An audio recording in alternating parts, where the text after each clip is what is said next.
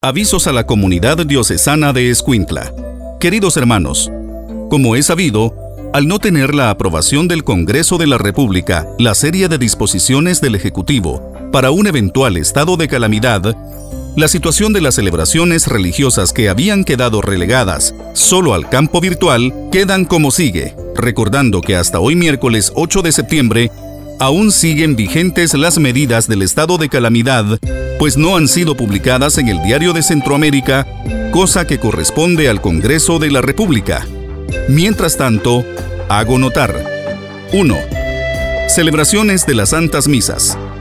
Sí pueden volver a ser presenciales como hasta antes del estado de calamidad que ya no tiene efecto.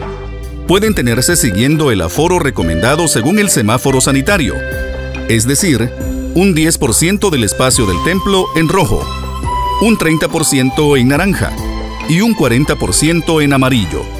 Por lo demás, ruego invitar a que no haya aglomeración a la entrada a las santas misas que se han debido multiplicar, pues está vigente el precepto 1247 del Catecismo de la Iglesia Católica, además del vivo deseo de los fieles de participar en las mismas.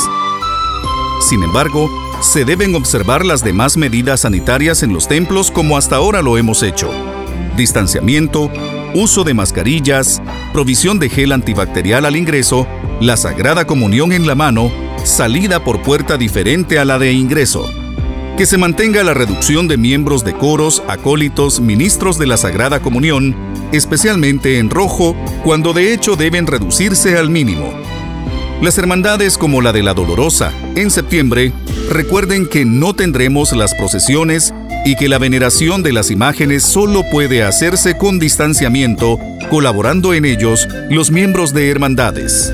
Se debe mantener la dinámica de brindar la participación de celebraciones virtuales para quienes no puedan ingresar al templo por el aforo, recordando que el ideal es hacerlo en horarios diferentes.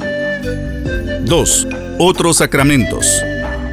Como ya se indicó en otros instructivos, no pueden hacerse con la catequesis ideal, sino con una instrucción mistagógica durante la misma celebración.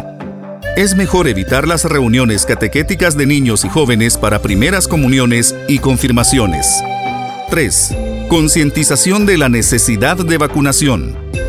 Como ya se indicó, es importante dedicar la oportunidad de celebraciones presenciales o virtuales para invitar a vacunarse, a no dejar de observar las medidas sanitarias y a evitar celebraciones familiares de los sacramentos o de fiestas patronales, recordando que estas últimas también están suspendidas en cuanto a procesiones, ferias, vigilias, etc. La celebración de la fe, especialmente en los sacramentos, es una parte fundamental de la vida cristiana, no valorizada por quienes no frecuentan o desconocen la vida de la Iglesia.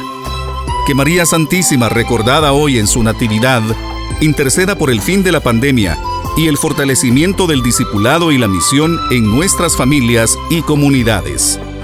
Atentamente, Víctor Hugo Palma Paul, Obispo de Escuintla.